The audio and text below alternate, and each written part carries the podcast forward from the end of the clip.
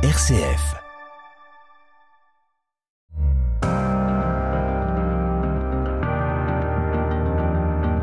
RCF, les racines du présent. Bonjour à tous, bienvenue dans notre studio pour cette nouvelle édition des Racines du présent, comme chaque semaine en partenariat avec le quotidien La Croix et, il faut le dire, en codiffusion avec Radio Notre-Dame. Beaucoup parmi nous, parmi vous, ont le sentiment d'être secoués, de ne plus comprendre les évolutions de notre société et du monde. Les modes d'emploi anciens, les clés de compréhension venues parfois du fond des âges ne fonctionnent plus. Alors comment s'y retrouver? À quelle nouvelle boussole faire confiance? Avec notre invité, nous allons tenter d'y voir plus clair, de remonter aux sources, aux racines de ces évolutions qui nous bousculent, aussi bien dans le domaine politique, économique, social que religieux. Jérôme Forquet, bonjour. Bonjour. Merci beaucoup d'être avec nous. Vous êtes politologue, vous dirigez le département opinion et stratégie d'entreprise de l'IFOP. Vous avez publié de nombreux livres qui font aujourd'hui référence. Et le dernier s'intitule La France d'après. Il est publié au seuil avec vous dans quelques instants. On va parler de cette relation entre la France d'après et la France d'avant.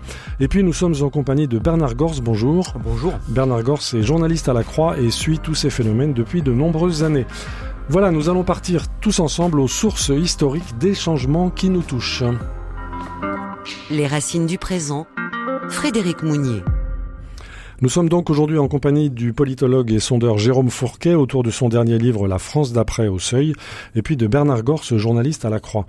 Alors Jérôme Fourquet, si vous voulez bien, on va commencer par analyser l'évolution de l'Église, euh, l'Église en France, l'Église en tant qu'institution. Euh, il y a des chiffres qui font d'une certaine façon froid dans le dos. Dans l'un de vos ouvrages précédents, euh, vous avez travaillé sur les courbes, les courbes de vocation, d'ordination, et vous avez évoqué ce qui pour certains est un sinistre présage, c'est-à-dire la disparition, à quel horizon vous, vous allez nous le dire, euh, des prêtres catholiques français. Est-ce qu'on peut vraiment imaginer cette ligne, cette ligne d'horizon?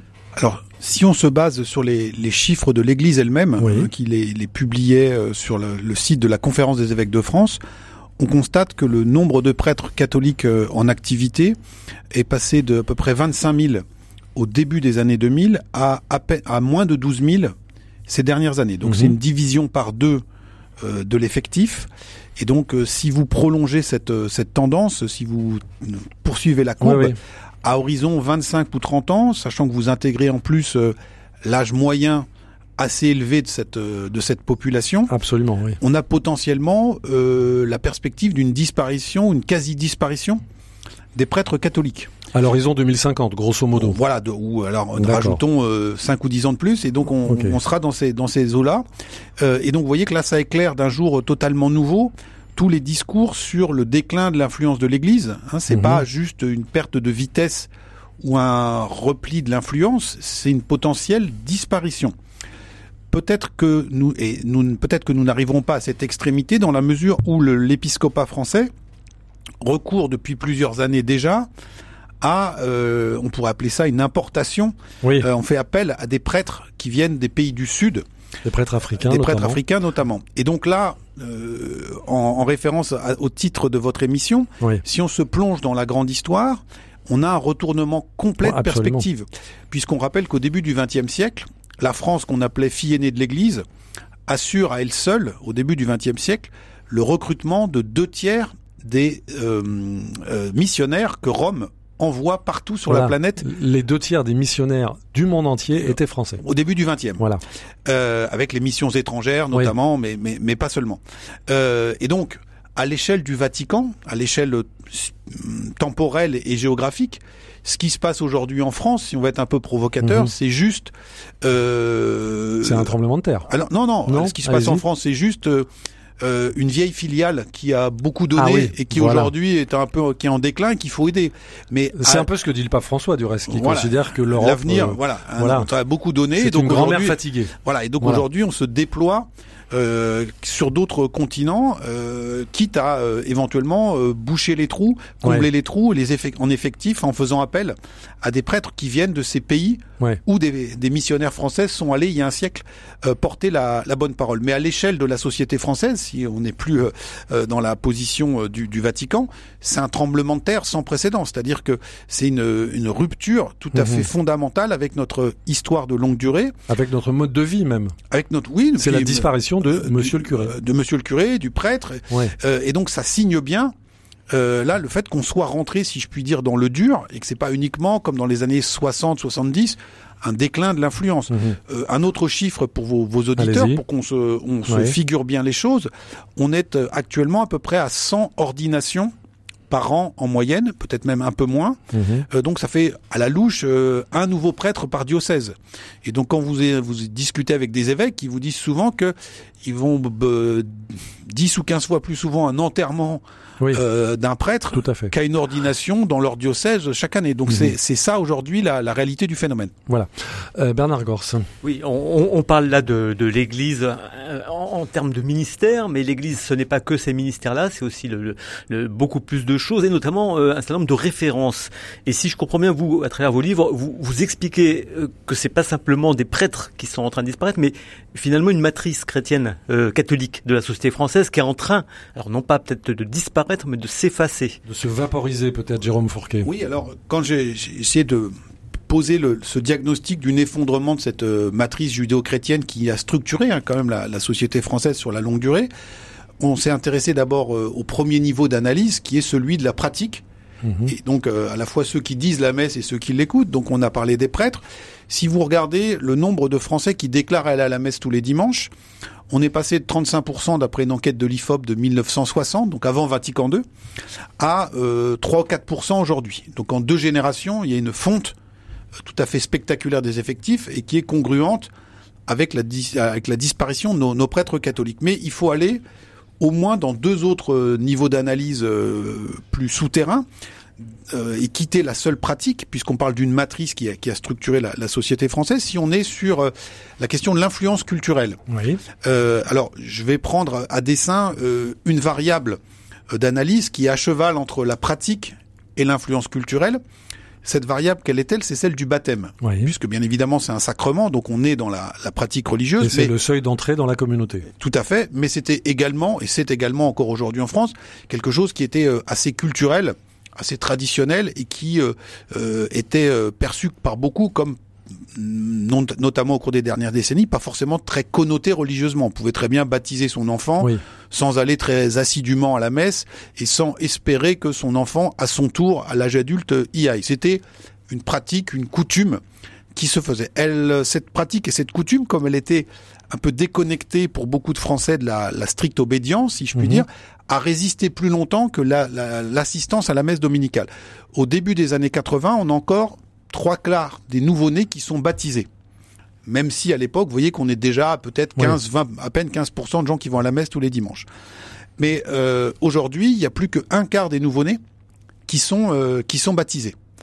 Euh, autre élément, sur, si toujours sur ce deuxième niveau d'analyse, qui est l'influence culturelle du catholicisme, euh, nous avons réalisé de nombreux sondages euh, pour la Croix, euh, qui visaient à mesurer le degré de connaissance d'un Voilà. certain nombre de, de termes, euh, de notions. Alors euh, l'Assomption, Qu'est-ce qu'un euh, la Pentecôte, etc. Sur des fêtes Voilà. et, et, et, et- Pour et donc- mesurer la transmission de la voilà. culture Et donc religieuse. on voyait parce que dans le monde d'avant, euh, on pourrait dire dans la, la vieille euh, confrontation entre Don Camillo et Ouais. là c'était l'Italie, mais ça parlait aussi à la France.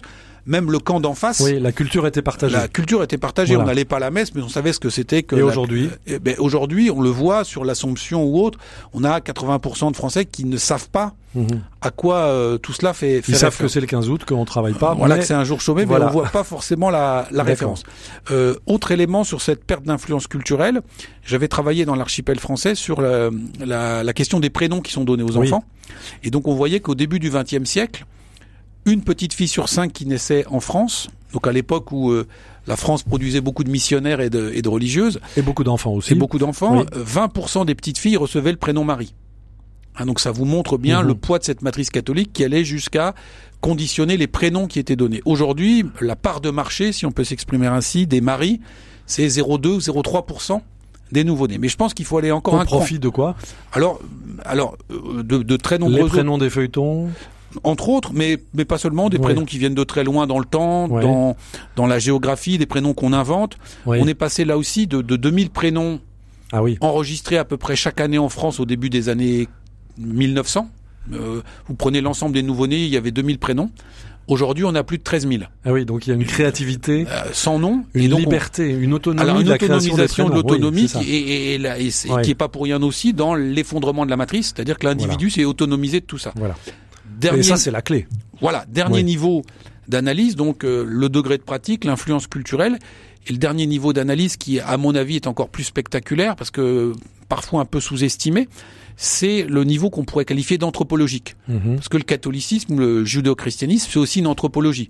C'est-à-dire euh, le rapport que vous avez à votre corps, les, les- la question de la sexualité, la conception du couple, la hiérarchie entre le règne animal et l'espèce humaine. Tout ça a été structuré très profondément par euh, cette vieille matrice Et, et judéo-chrétienne l'homme est au centre de cette et matrice. un anthropocentrisme Voilà. très fort qui est reproché aujourd'hui euh, aux religions du livre par les, les courants écologistes les plus les plus radicaux. Et euh, là encore, on revient à la France de Don Camillo et Pépone.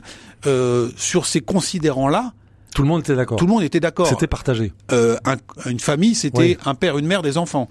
Euh, aujourd'hui, vous voyez que euh, C'est beaucoup plus diversifié. bah, la PMA, Ouais. euh, soit, soit 50% des Français, dans une enquête qu'on avait réalisée au moment de- du débat sur cette, euh, ce projet de loi, disaient que ils étaient favorables à la PMA pour les couples de femmes et les, et les femmes seules, alors même qu'on avait précisé dans la question, sachant que dans une telle configuration, l'enfant à naître n'aura matériellement pas de père. Oui. Et donc, on avait 50% des Français qui étaient favorables, y compris avec cette exception-là. Quand on regardait dans le détail, 35% seulement des 65 ans et plus qui avaient été formatés, si je puis dire, dans le monde d'avant, dans la France d'avant, étaient opposés avec cette formulation-là, parce qu'ils Oui. disaient quand même un enfant a besoin d'un père et une mère. Voilà. Les moins de 35 ans, eux, y étaient favorables aux deux tiers. Voilà. Et donc, on a un basculement anthropologique qui s'opère. Alors, c'est c'est vrai sur la bioéthique.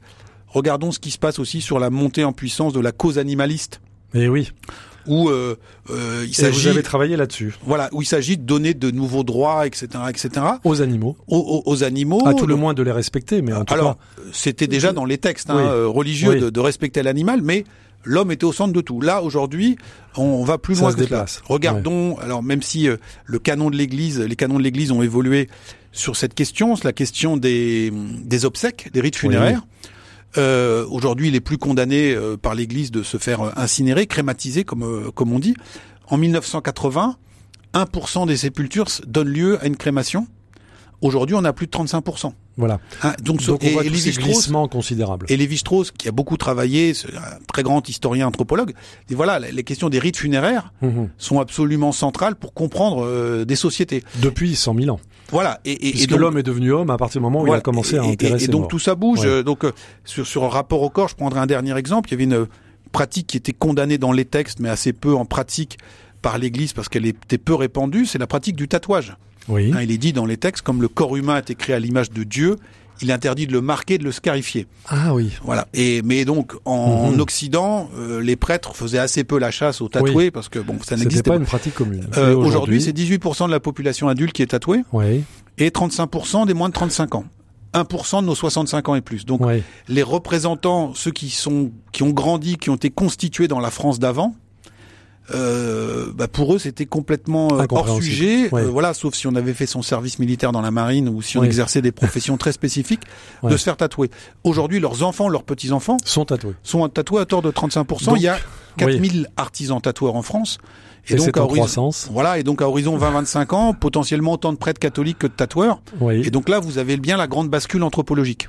Alors, euh, vous euh, nous décrivez toutes ces, ces évolutions fondamentales, ces, ces plaques telluriques en quelque sorte qui sont en train de glisser sous nos pieds, vous nous expliquez d'où elles viennent, mais en même temps, vous euh, pointez des points qui restent concrètement positifs, disons, de la présence des catholiques dans la société, notamment le fait que les pratiquants sont plus investis dans la vie de la cité que la moyenne des Français. Vous avez pu mesurer ça, Jérôme Fourquet Oui, alors euh, là encore, euh, avec des sondages qui sont réalisés régulièrement pour la Croix, ne serait-ce qu'en période électorale, on constate que nos catholiques pratiquants sont beaucoup moins abstentionnistes. Ils votent. Ils votent. Euh, mhm. alors ils sont plus âgés, mais même à âge égal, euh, ils vont voter davantage que, que leur génération.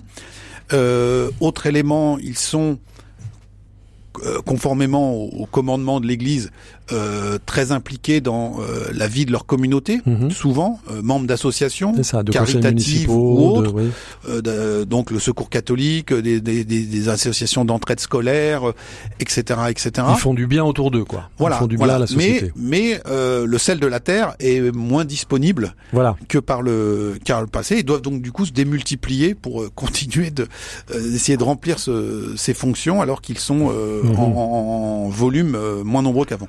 Bernard Gors, la croix. Euh, sur l'influence, toujours l'écho médiatique et peut-être plus que ça populaire, rencontré par le dernier voyage du pape à Marseille. Euh, son message très fort sur les migrants, euh, qui a été quand même au cœur de tous les, les, débats pendant plusieurs jours. Comment vous l'interprétez? Alors, Fourquet quand on dit qu'il y, a un déclin très très manifeste, ça ne veut pas dire que tout est perdu et qu'il n'y a pas encore. Euh, Merci de nous rassurer. Non, nos auditeurs Il n'y a, pas encore euh, dans l'héritage euh, des, des bijoux de famille, si je puis dire. Et donc la, la parole et la figure du pape mhm. restent quand même une autorité respectée. On a vu quand même une certaine ferveur à Marseille. Hein. C'est pas un déplacement qui est passé anodin.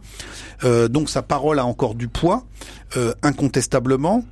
Euh, surtout quand, c'est mon deuxième point, il décide de la faire porter sur un sujet très clivant, qui, est très clivant et qui est très sensible. Euh, c'est-à-dire que s'il avait parlé euh, de la, de la part, du partage de la valeur dans l'entreprise, je suis pas convaincu qu'il aurait eu un tel écho. Donc parler des migrants dans le contexte actuel à Marseille, tout ça prenait du sens et en présence des autorités de la République. Voilà et, et chacun, chaque formation politique il, s'est positionné en fonction de ça. La gauche, euh, de manière euh, était très papiste, euh, très papiste, donc un peu à, à, front renversé. Quand la, la, la, droite traditionnelle disait que voilà, le, était un peu inquiète. voilà, que le pape ne comprenait pas forcément la réalité de la société française contemporaine, etc., etc. Donc c'est à la fois l'illustration qu'une voix comme celle du pape porte encore et que c'est une voix très très très singulière, mais aussi que il sait en bon politique euh, doser euh, sa parole et euh, choisir ce sujet en fonction des moments et des lieux où il va s'exprimer.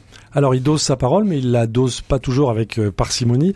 Euh, vous écrivez, Jérôme Fourquet, que le peuple catholique est coupé en deux. Alors peut-être autour de cette ligne de fracture autour des migrants, mais aussi autour de la question de l'écologie. On va écouter quelques paroles euh, du pape François durant les JMJ de Lisbonne au mois d'août dernier, où il nous rappelait l'urgence écologique et l'urgence d'une écologie intégrale qui est loin de faire l'unanimité parmi les catholiques.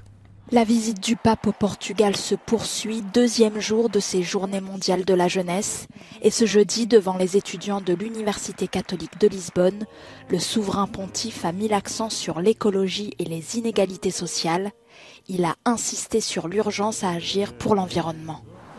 No olviden que necesitamos de una ecología integral. Necesitamos escuchar el sufrimiento del planeta junto al de los pobres.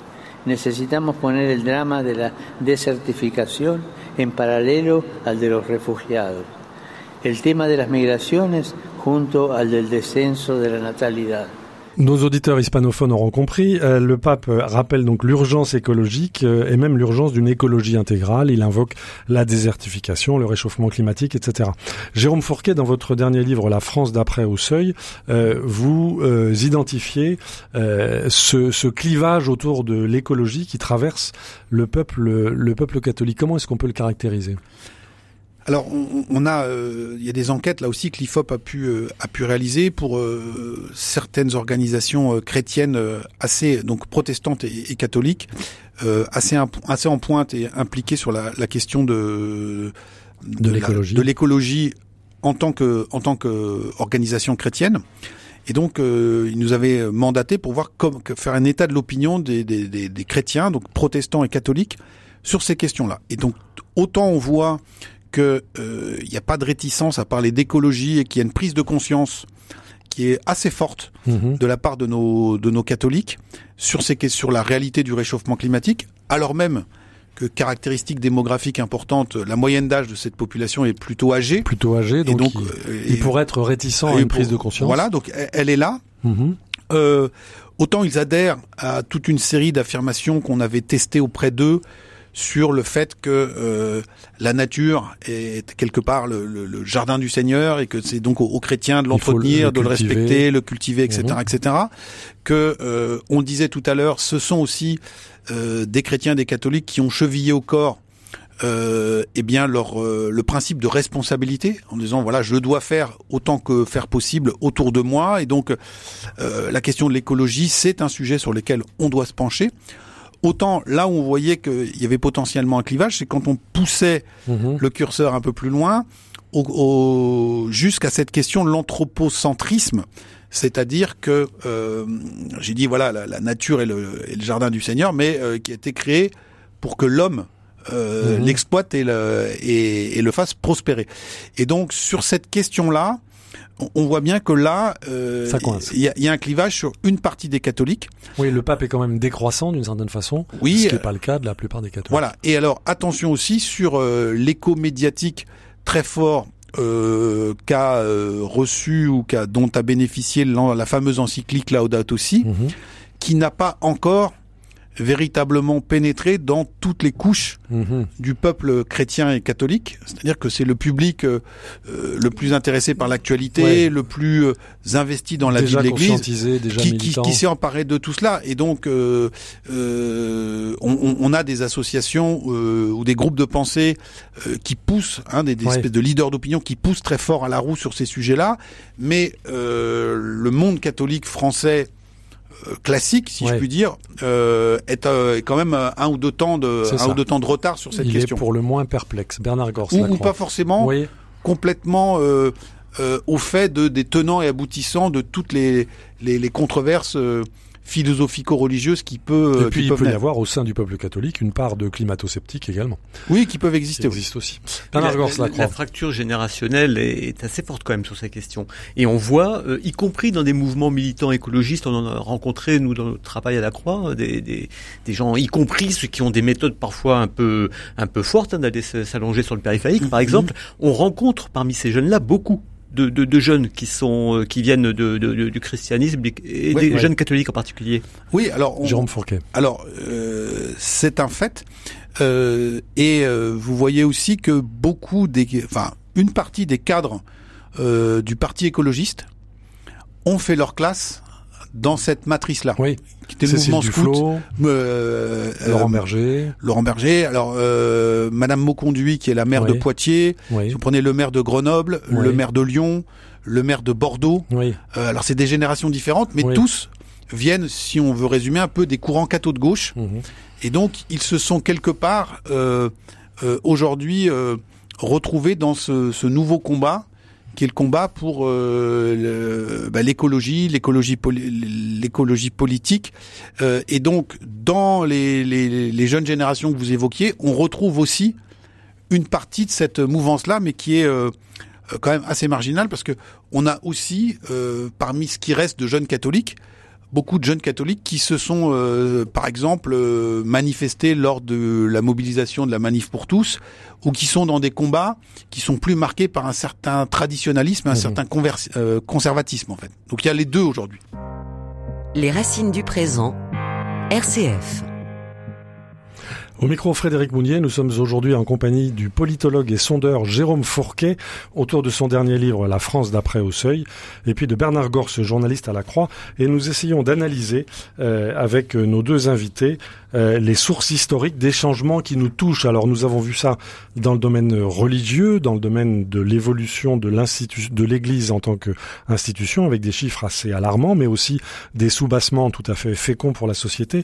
Je voudrais aborder maintenant avec Jérôme Fourquet et Bernard Gors euh, la question de la vie politique. Alors vous écrivez, Jérôme Fourquet, que entre la fin du 19e siècle et la fin du 20e siècle, eh bien, la géographie politique du pays a assez peu évolué mais que pourtant, à partir des années 90, tout le paysage va être progressivement chamboulé, les vieilles frontières sont effacées, rendant nos anciennes cartes politiques totalement obsolètes. Que s'est-il passé, Jérôme Fourquet? Alors euh, effectivement, là dans, dans, dans mon livre euh, La France d'après tableau politique, donc le, le, titre est un hommage euh, à, au grand livre d'André Siegfried, Tableau politique de la France de l'Ouest. Alors il faut rappeler qu'André Siegfried avait fait la différence, comment dire, la différence des France politiques selon la nature des sols. En, en, en particulier. En particulier. C'est pour ça qu'il est resté célèbre en disant, en prenant l'exemple d'un canton vendéen, oui. Talmont-Saint-Hilaire, en disant voilà, il avait recueilli un proverbe local qui disait le granit produit du curé oui. et le calcaire de l'instituteur. Alors voilà. on va expliquer comment le granit serait à droite et le calcaire voilà, serait à pourquoi gauche. Pourquoi Parce que c'était bon. la perméabilité des sols qui rendait donc du coup des types d'agriculture différentes et aussi euh, habitats groupés ou dispersés. Ouais. Euh, et donc alors, tout ça, ça a changé. Et alors, bah, ce qui est intéressant, c'est que dans le cadre, euh, dans le cas du canton de Talmont-Saint-Hilaire ou de très nombreux autres exemples que Siegfried prenait, donc on est au début du XXe siècle. Mmh. Vous prenez le deuxième tour de 1981 d'élection présidentielle, donc l'affrontement Giscard-Mitterrand qui illustre jusqu'à la quintessence l'affrontement historique en France entre la gauche et la droite. Dans ces endroits-là, la ligne Siegfried, si on peut parler comme ça, oui, a André, quasiment, André voilà, a quasiment pas bougé. D'accord. Depuis, en gros, la fin du 19e. Donc, Mhm. mmh. sur un siècle, on a une permanence électorale. Et tout va exploser.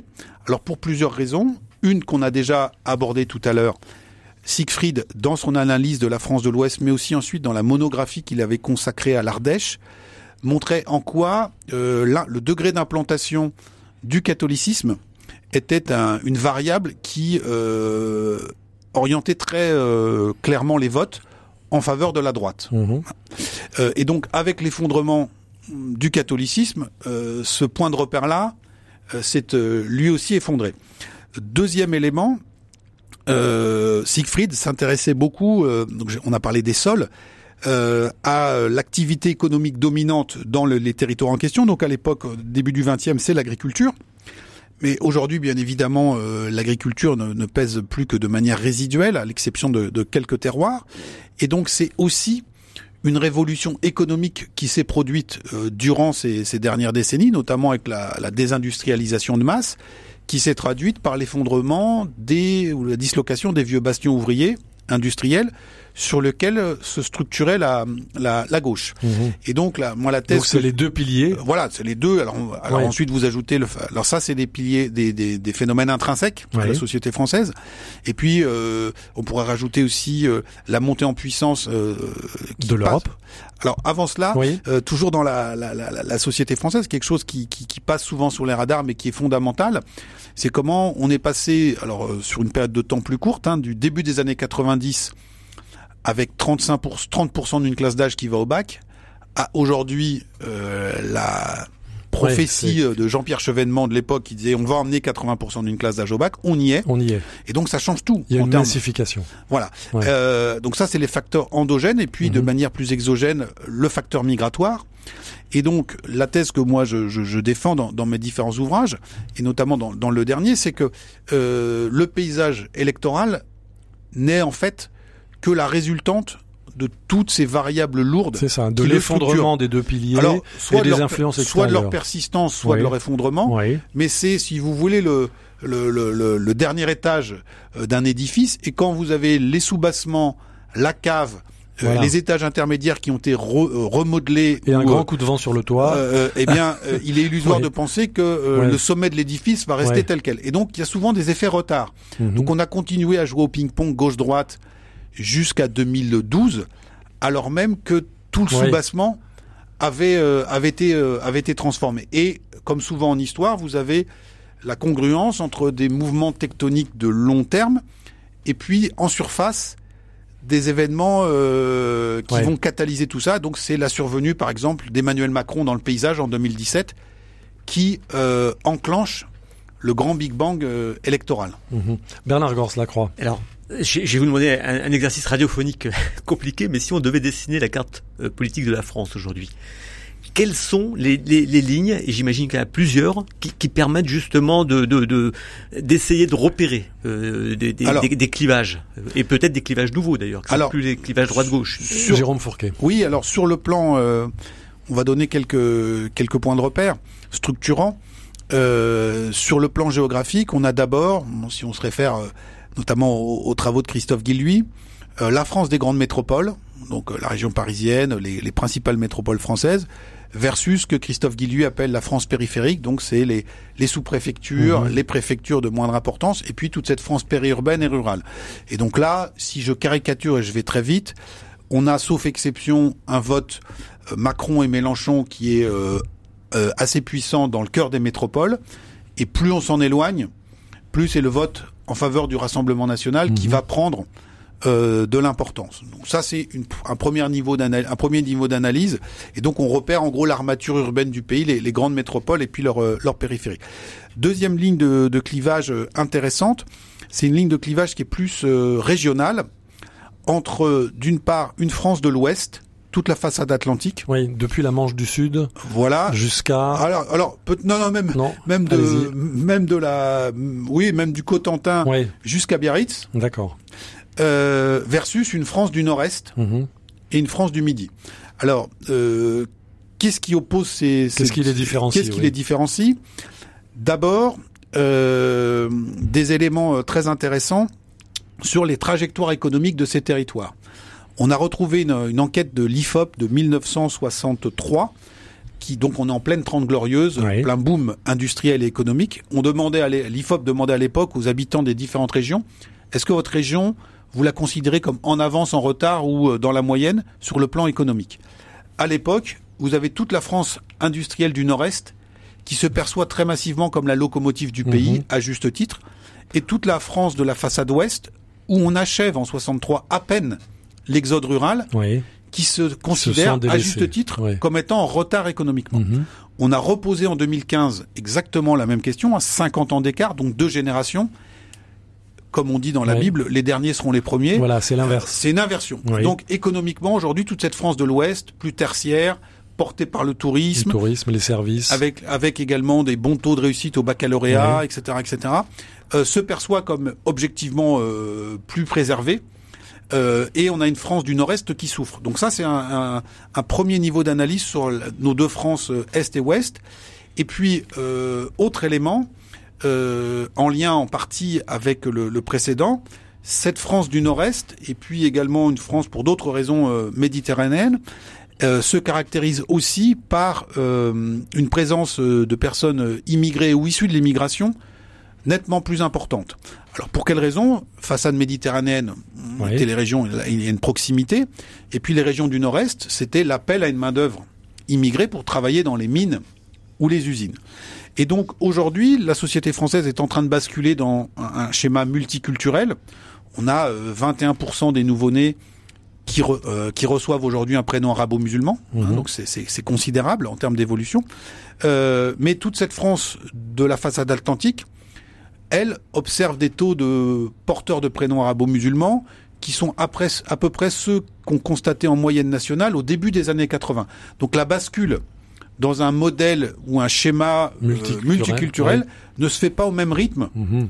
dans toutes les régions françaises et tout ça euh, euh, conditionne aussi en partie les, les, comportements électoraux avec un vote pour le Rassemblement national qui est nettement moins fort sur la façade ouest que sur le littoral méditerranéen et la, France du Nord-Est.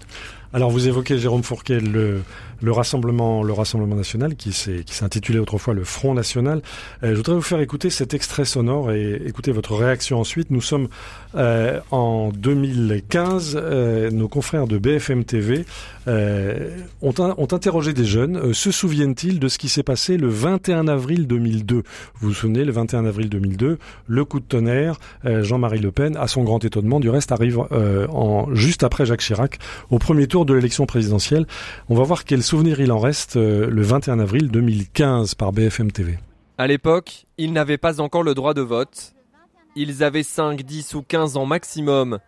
21 avril 2002, la date ne leur évoque pas grand-chose. Rien du tout. 21 avril 2002, je vois pas ce qui s'est passé. Chirac contre euh, Sarkozy? C'était euh, Le Pen-Chirac, c'est ça? Félicitations mademoiselle, vous au moins vous maîtrisez le sujet. Il y a 13 ans jour pour jour un second tour inattendu qui va marquer durablement la vie politique. Lui, peu de chance qu'il l'oublie. À l'époque, Olivier Besancenot est candidat à l'élection présidentielle. Je me souviens que le soir même, on avait appelé à, manifester. Euh, ça a été une manifestation spontanée où il y a eu énormément de monde, tard le soir, et puis euh, dans l'entre-deux tours, il y, a eu, euh, il y a eu des grosses manifestations, notamment celle du 1er mai. 1 300 000 personnes qui défilent dans les grandes villes, la jeunesse largement mobilisée, tout comme la gauche, pour faire réélire le président sortant. Mais pour ceux qui ont été les premiers à lutter contre le FN à l'époque, le sentiment que tout pourrait recommencer et que la jeunesse d'aujourd'hui y est presque habituée. Sinon nourrit au biberon des sondages euh, et euh, eh bien euh, Marine Le Pen sera au deuxième tour en 2017. eh bien le Front National a encore grimpé. Moi c'est cette normalité qui m'inquiète. Deux ans avant l'échéance, les pronostics sont forcément hasardeux. Une chose est sûre, certains personnages de 2002 seront bien au rendez-vous. Voilà, nous étions en 2015 sur BFM TV, c'était l'anniversaire du 21 avril 2002, donc euh, l'accession de Jean-Marie Le Pen au deuxième tour de l'élection présidentielle. Quelle lecture vous faites de l'émergence du Front National, puis du Rassemblement National depuis, euh, depuis 1984, puis depuis 2002, euh, Jérôme Fourquet? Alors ça participe de cette bascule dans cette France d'après mhm. et à la dislocation du vieil ordonnancement gauche-droite. Euh, à l'époque, quand le, le, Front National surgit euh, euh, de manière fracassante sur la scène électorale au milieu des années 80, donc élection partielle à Dreux, et à Aulnay-sous-Bois, puis les élections européennes de 1984. Ouais, C'était Jean-Pierre Stirbois. Voilà, Dreux. Euh, certains diagnostiquent un effet feu de paille, comme on avait connu du temps de, du mouvement Poujade dans les années 50. Mhm. Et nous sommes euh, 40 ans plus tard. Et euh, on est à la deuxième, voilà, troisième génération de la famille Le Pen. Et il y a 89 députés. Et 89 députés. Euh, dans votre euh, reportage sonore, un des, une des personnes interviewées, nous sommes en 2015, dit on prépare dans les esprits les gens. Ah, donc on est en 2015. Et effectivement, en 2017, Marine Le Pen qualifiée au, second tour, et 2022 qualifiée au second tour. Voilà. Donc, si on reprend ma grille d'analyse du paysage électoral comme clé de lecture de ce qui s'est transformé dans la société française. Euh, il y a deux ou trois ingrédients majeurs à Quels sont-ils? au développement du et à l'enracinement du vote pour le, Rassemblement national. C'est tout d'abord la question de l'immigration mm-hmm. euh, qui se développe dans ces années-là. Et donc la réponse électorale, euh, c'est le vote pour le, le Front National, c'est la montée de l'insécurité. Même dans les zones où il n'y a pas d'immigration, du reste. Oui, oui. Alors c'est pas fort. Les deux ne font pas forcément corréler, mais mm. euh, c'est deux sujets qui sont au cœur du discours du Front National depuis toujours. Et quand on voit les enquêtes d'opinion réalisées les jours de scrutin auprès des électeurs qui ont voté pour le Rassemblement National, ils continuent de mettre en très bonne place ces sujets-là comme étant euh, les motivations de leur vote. Et puis un troisième euh, sujet euh, sur lequel Marine Le Pen a beaucoup insisté ces dernières années, c'est les conséquences économiques et sociales des modifications économiques très profondes que notre pays a connues. Alors on a parlé de la désindustrialisation tout à l'heure, mais également consécutive à l'insertion accélérée de notre pays dans l'intégration européenne et dans la globalisation, avec des gagnants, des perdants. Ça a été un grand coup de vent. voilà. Et, donc euh, ces territoires qui sont euh, plutôt perdants de ces, transformations portent une oreille attentive au, Rassemblement national. Alors, euh, les gens de BFM avaient interrogé les jeunes de 2015. Mhm. moi, j'ai regardé, grâce à nos sondages, comment avait évolué dans le temps mhm. une même génération. Allez-y celle qui avait manifesté avec euh, euh, Monsieur Besan, Olivier Besancenot en 2002. oui. hein, vous vous souvenez, c'était le, le, fameux slogan "La jeunesse emmerde le Front National". À l'époque, effectivement, au deuxième tour, les gens qui avaient entre 18 et 24 ans avaient voté à 7% pour Jean-Marie Le Pen au deuxième tour en 2002. Mhm. Cette génération en 2022, elle a 20 ans de plus, donc elle a entre 38 et 44 ans. Elle a voté à 47% pour Marine Le Pen. Hein, donc la génération euh, Moi j'ai appelé Beru, les Berruriers, qui, avaient, qui mhm. donné le titre euh, d'une chanson et qui avait été repris dans ces manifestations. Et eh ben en 20 ans, ces mêmes individus. Ça a basculé. alors basculé, ils sont à quasiment un sur deux. Donc ça dit aussi, là encore, cette tectonique de plaques euh, très spectaculaire. Bernard Gors. Oui, euh, on voit bien donc aussi la, toute la, la- la normalisation, l'effort de normalisation que fait le Rassemblement national aujourd'hui et, la fin de votre livre, euh, La France d'après, se termine justement un peu euh, de prospective sur ce qui pourrait se passer en 2027. Euh, et vous dites que euh, le Rassemblement national a quand même quelques atouts, paraît être aujourd'hui peut-être la force politique la plus à même de de euh, de, de, de s'imposer. Qu'est- Qu'est-ce qui, euh, quelle est la dernière barrière, quelle est le, le, le la dernière marche à franchir pour le Rassemblement national pour réussir finalement cette normalisation? Que- Quel est encore ce qui lui Alors, Jérôme Fourquet. Alors attention, euh, on n'est pas dans la divination et la prospective et, on est- et il peut se passer énormément Oui, de oui. choses. Euh, On a vu la guerre en Ukraine, les gilets jaunes, le Covid, et donc les cartes peuvent être euh, Rebattues. rebattues à, à- à tout moment. Si on regarde néanmoins froidement les choses, on voit quand même qu'il y a de manière assez incontestable sur la longue durée une dynamique électorale et sociologique en faveur du, du Rassemblement national. Euh, Aujourd'hui, le Rassemblement national, en tout cas, ses idées font moins peur qu'elles ne le faisaient par le passé. Les événements récents dans le sillage euh, Oui. du conflit israélo-palestinien La reprise des attentats. ont égal, ont, alors avant la, la reprise des Oui. attentats, ce qui s'est passé sur euh, euh, la qualification ou non du Hamas en tant que mouvement terroriste, la manifestation de soutien au peuple israélien, et donc je, moi je fais le parallèle entre cette manifestation récente et ce qui s'était passé il y a 32, 33 ans, en 90, au moment de la profanation du cimetière juif de Carpentras. Eh oui. Mhm. À l'époque, ce qu'on n'appelait pas encore comme ça, euh, tout l'arc républicain avait défilé François Mitterrand en tête, président de la République, Mhm. pour euh, manifester son rejet de l'antisémitisme. Et le parti qui était paria et qui était mis au banc de la société, c'était le Front National de Jean-Marie Le Pen, avec ses dérapages sur du rafour crématoire, le- les juifs ont trop de pouvoir dans les médias et euh, les, les, les chambres à gaz comme point de détail de Mhm. l'histoire de la Seconde Guerre mondiale. 33 ans plus tard, euh, le Front National est oublié. ne c'est pas complètement Oui. oublié, mais n'a pas été reçu à bras ouverts dans la manifestation, mais il a été toléré, Absolument. alors que c'est la France insoumise qui aujourd'hui euh, fait figure de paria. Donc on voit, et, et cette question de l'antisémitisme est très importante parce que c'est un peu, si vous voulez, le, le thermomètre de la dédiabolisation, de la normalisation terminée ou achevée. Et donc on est en cours. Maintenant, si le Front National, le Rassemblement National fait moins peur, enfin fait peur à moins de Français que par le passé de par ses idées, il y a encore un obstacle très important, et je termine euh, mon livre là-dessus sur une enquête de l'IFOP qui montre que au fur et à mesure où la perspective d'une victoire ou d'une accession au pouvoir du Rassemblement national se fait plus envisageable et pas forcément souhaitée, il y a un autre spectre euh, qui euh, émerge et qui constitue un verrou très important de mon point de vue, c'est le fait que plus de 70% de Français, y compris une partie de ceux qui peuvent être d'accord avec les thèses du Rassemblement national, anticipent un chaos dans le pays Mhm. en cas de victoire du Rassemblement C'est ce national. que vous avez mesuré. Voilà ce qu'on mesure Oui. aujourd'hui dans les enquêtes. Euh, et donc là, il y aura un paradoxe, c'est-à-dire que Donc il y a une crainte. qu'il y a une crainte. Alors Mhm. plus forcément que ces idées arrivent au pouvoir, ça Oui. demeure une crainte pour beaucoup de Français, mais pour moins qu'avant. Euh, mais euh, le, le paradoxe pourrait être que un certain nombre de Français qui pourraient tenter de voter pour Marine Le Pen au nom de la remise en ordre Mhm. du pays, Recul devant eh la bien, devant la perspective d'un chaos, chaos. extrême qui serait euh, multiple, hein, des tensions dans les banlieues, un appareil d'État et des, et des fonctionnaires qui refuseraient euh, d'appliquer des, des consignes. Euh, autre, autre limite, le fait que le Rassemblement national, contrairement à d'autres partis, n'est pas forcément le vivier de cadres Oui. et de responsables suffisants pour prendre les rênes du pays. Et donc, ça reste ça un, un- un point, euh, un point d'achoppement très important qui se cristallise aussi un petit peu quelque part dans la figure de Marine Le Pen. Elle, elle fait beaucoup moins peur que ne faisait son père. Euh, Il n'y a pas de dérapage, euh, tout à, on Oui. en a rappelé beaucoup.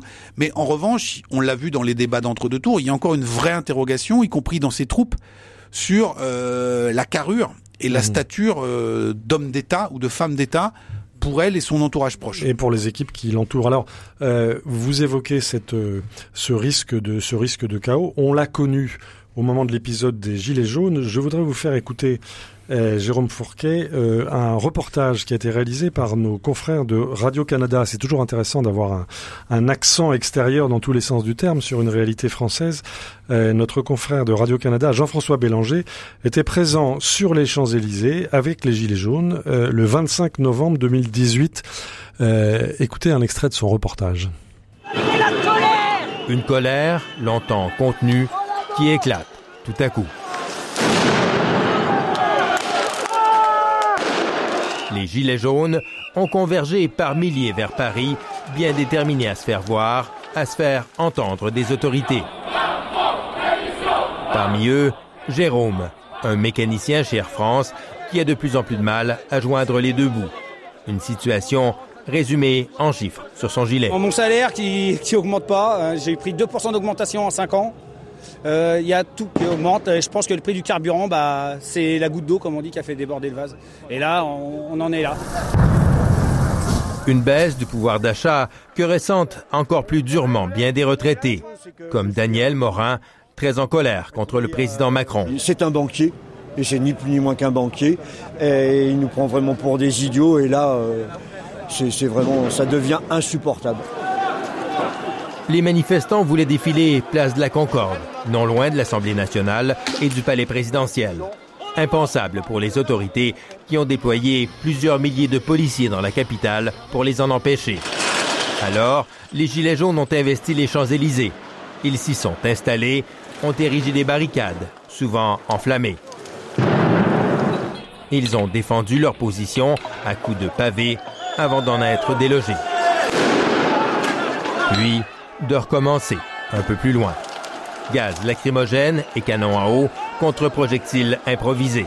Un air de champ de bataille sur la plus belle avenue du monde, des affrontements violents qui ont choqué plus d'un manifestant. On s'attendait pas aujourd'hui à, à, tous ces débordements, ces feux, etc. C'est c'est très dangereux, c'est très dangereux. Au départ, initiative pacifique venue de la base, le mouvement des Gilets jaunes est en train de donner lieu aux émeutes les plus violentes de la présidence d'Emmanuel Macron. Un mouvement d'autant plus dangereux pour les autorités françaises qu'il n'a pas de véritable dirigeant avec qui négocier. Les affrontements se sont poursuivis toute la journée et une bonne partie de la soirée. Beaucoup de dommages et quelques dizaines de blessés, mais moins de manifestants que samedi dernier. 8 000 à Paris selon les forces de l'ordre, 80 000 dans toute la France.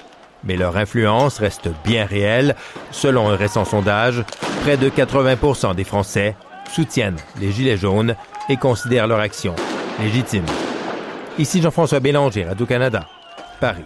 Voilà, c'était le 25 novembre 2018. Alors on le sait depuis, euh, nous avons connu des émeutes bien plus, bien plus violentes. Alors Jérôme Fourquet, je rappelle le titre de votre dernier livre, La France d'après, publié aux éditions du Seuil. On a entendu l'un des gilets jaunes évoquer le prix du carburant. Euh, et vous dites dans votre livre que Marine Le Pen est très attentive à ce qu'on appelle le peuple de la route, c'est-à-dire les deux tiers de la population sont dépendants de la voiture, dont un tiers très très dépendant. Et vous écrivez, Jérôme Fourquet, plus on s'éloigne de la gare, plus Marine Le Pen va prendre l'ascendant. Là, c'est une ligne de fracture de la société française? Oui, tout à fait. Euh, avec là encore, vous voyez comment euh, les nouveaux paysages, l'organisation du territoire, cette France périphérique, euh, eh bien, crée des, des, lignes de faille. Aujourd'hui, euh, à Paris intramuros, il n'y a plus qu'un tiers des habitants qui possèdent un véhicule, ouais. contre 82 en moyenne nationale. Et donc, quand on augmente la taxe sur l'essence, quand euh, on rend obligatoire les pneus neige dans les 50 départements qui sont classés en zone montagne, euh, quand on durcit les conditions du contrôle technique, c'est pas un sujet ou à les Paris. conditions d'accès aux grandes métropoles à travers les ZFE. Euh, exactement. C'est pas, un, Voilà. mais c'est un sujet tout à fait fondamental Mhm. pour beaucoup de Français. Euh, le dénommé Jérôme, qui est euh, mécanicien chez Air France, peut penser qu'il doit travailler à Orly ou Roissy, et on peut faire l'hypothèse qu'il ne réside pas à proximité. Et qu'il est euh, ce qu'on appelle un navetteur ou un, un grand banlieusard qui, qui va être très très très tributaire Mhm. de la de la voiture. Et donc on voit, euh, pour moi c'était une révélation ce mouvement des, des gilets jaunes parce que sont venus se cristalliser beaucoup d'éléments de cette France d'après. Euh, Il y a un coup de génie marketing euh, involontaire. Vous savez que le, le gilet jaune c'est la tenue, la tenue réglementaire dans beaucoup d'entrepôts logistiques. Euh, donc le, les, les, gens qui conduisent des camions, euh, qui travaillent dans ces entrepôts ou autres, qui confectionnent les colis que nous voilà, attendons, sont souvent porteurs de gilets jaunes. Dans le, la terminologie administrative, un gilet jaune, ça s'appelle un vêtement de haute visibilité. Mhm. Et donc ils ont ces invisibles sont devenus visibles. Les gens du back office. Ouais. Mmh. sont devenus visibles. Ils ont défilé sur la plus grande avenue du monde et on entend très bien dans ce reportage à la fois les difficultés matérielles, mais aussi des choses beaucoup plus profondes comme le manque de considération. Ouais. On ne nous Ça, entend c'est quelque pas. chose qu'on entend à tous les échelons de la société Voilà, française. mais notamment sur ces fameux invisibles. Oui, on n'a pas de reconnaissance. Qui n'étaient pas syndiqués, Ouais. euh, qui ne s'étaient jamais euh, euh, pris euh, à faire des manifestations. Mhm. Donc il n'y avait pas de leader. On a vu que systématiquement les itinéraires qui étaient à peu près négociés euh, de, de parcours de manifestation n'étaient pas respectés. Et il n'y avait pas de service d'ordre, etc., etc. Et du coup, il n'y avait pas d'interlocuteur pour les Et il n'y avait pas d'interlocuteur. Et puis, on sent aussi, euh, dans un des témoignages, euh, comment euh, beaucoup de cette euh, France d'en bas, cette France du back-office, cette France des coulisses, euh, ressent une morgue, ou a ressenti, à tort Ouais. ou à raison, une morgue émanant du président de la République, président jupitérienne, très surplombante. Alors, on était au début de son premier mandat. Euh, tout de suite, euh, on lui colle l'étiquette du banquier. Euh, il oui. manquait plus que le banquier de chez, chez Rothschild, qu'on a, on a souvent entendu aussi sur les, les ronds-points. Et on voit aussi, là, c'est très nouveau, comment se structure de plus en plus le paysage politique au deuxième tour, notamment dans le cadre d'un affrontement Le Pen-Macron. Aujourd'hui, c'était, enfin, lors de ces deux élections, on avait clairement une France d'en haut versus une France d'en bas. Oui. Les CSP+, les grandes métropoles, les diplômés d'un côté, Qui vote Macron. et les autres qui Mhm. votaient préférentiellement Ouais. pour Marine Le Pen. Alors que dans le monde d'avant, euh, qui est pas si ancien que ça, Ouais. typiquement en 2012, affrontement Sarkozy-Hollande, le rapport de force est équilibré, quel que soit le niveau de diplôme, quelle que soit la profession et quel soit le type de commune. Euh, on a des grandes métropoles qui votent à gauche, mais aussi on a des grandes métropoles, Marseille, Nice, euh, Toulon ou autres, qui votent à droite.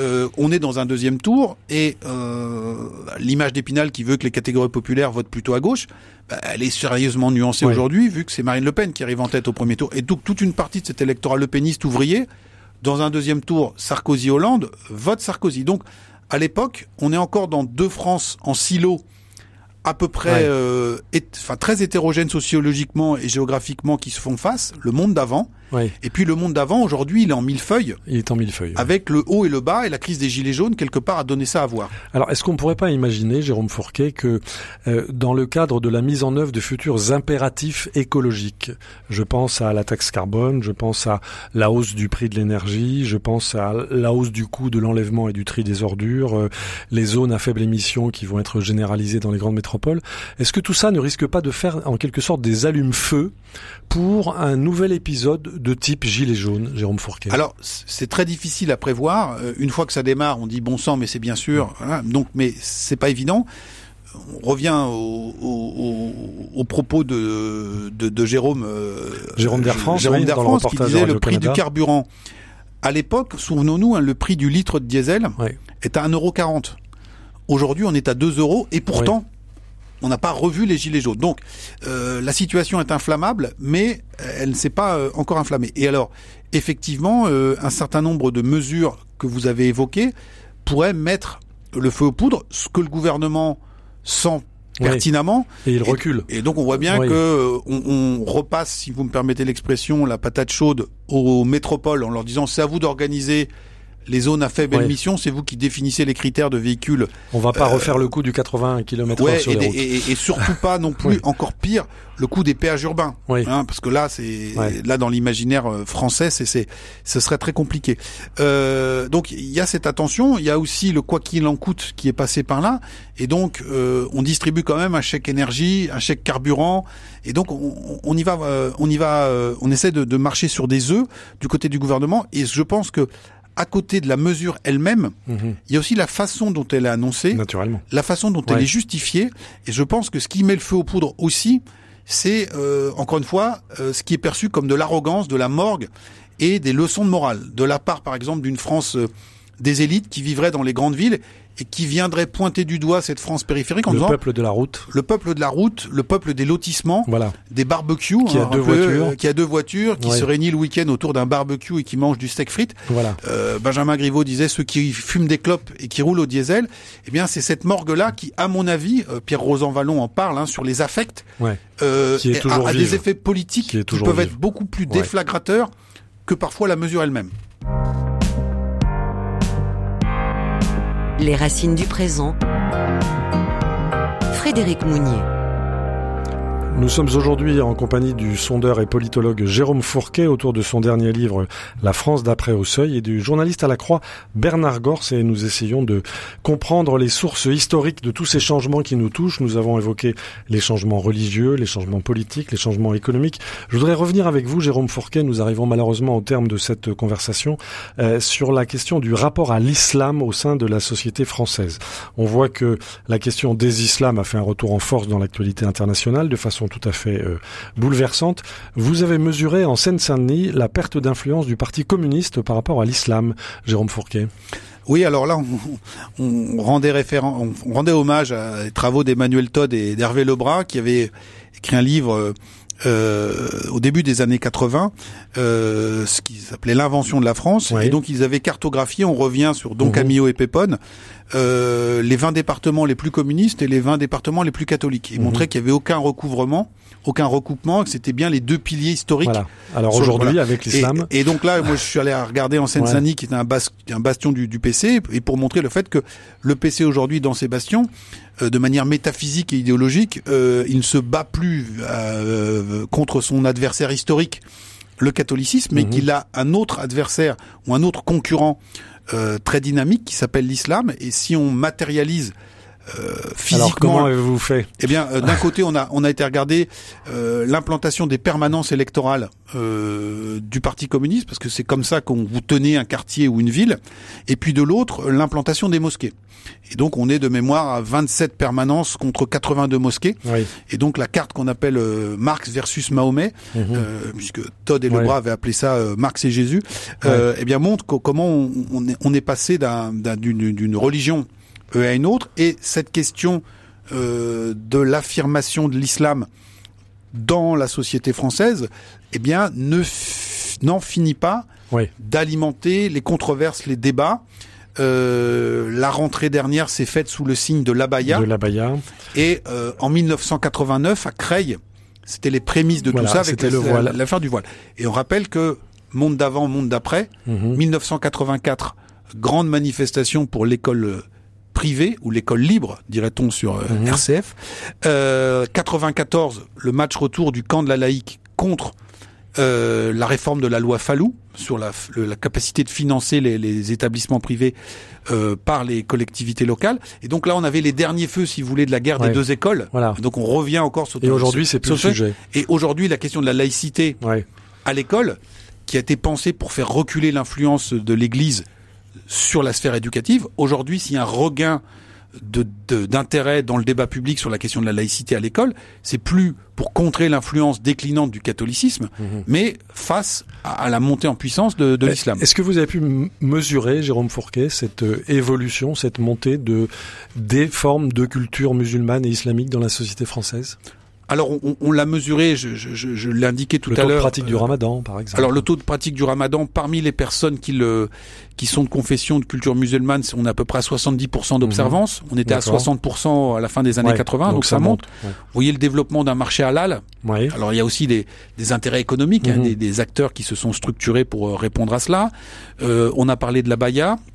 Regardez sur la, la persistance de, du choix des prénoms arabo-musulmans, Voilà. c'est à peu près 20, 21% Donc là, des a nouveau-nés. toute une galaxie d'indicateurs. Voilà, qui, qui montre que c'est, c'est- c'est- cette pratique est, est- est très, très suivie. Mhm. Et donc tout ça pose beaucoup de questions à un pays euh, qui n'a pas, Qui n'est pas ce- cette matrice-là comme racine Ouais. et qui s'est construit aussi sur le concept de laïcité et donc qui est percuté de plein fouet avec ces, ces nouvelles donc, formes. un grand, grand point d'interrogation. Un grand merci à vous, Ben, Jérôme merci à vous. Fourquet, pour euh, nous avoir aidé à comprendre euh, d'où vient notre société, comment elle évolue et peut-être euh, vers quoi elle va. Je rappelle le titre de votre livre, La France d'après, c'est aux éditions du Seuil. Si j'ose dire, c'est une petite bible intéressante pour comprendre euh, d'où nous venons et où nous allons. Un grand merci également à Bernard Gors, journaliste à la Croix, qui suit ces questions depuis de longues années. Un grand merci à notre euh, réalisateur euh, Antonin. Et puis, euh, évidemment, vous pouvez écouter et réécouter toutes nos émissions en podcast, en balado-diffusion, où que vous soyez, quand vous voulez. Et c'est encore la meilleure façon de faire connaissance avec les racines du présent. Je vous dis à la semaine prochaine. Merci encore de votre fidélité.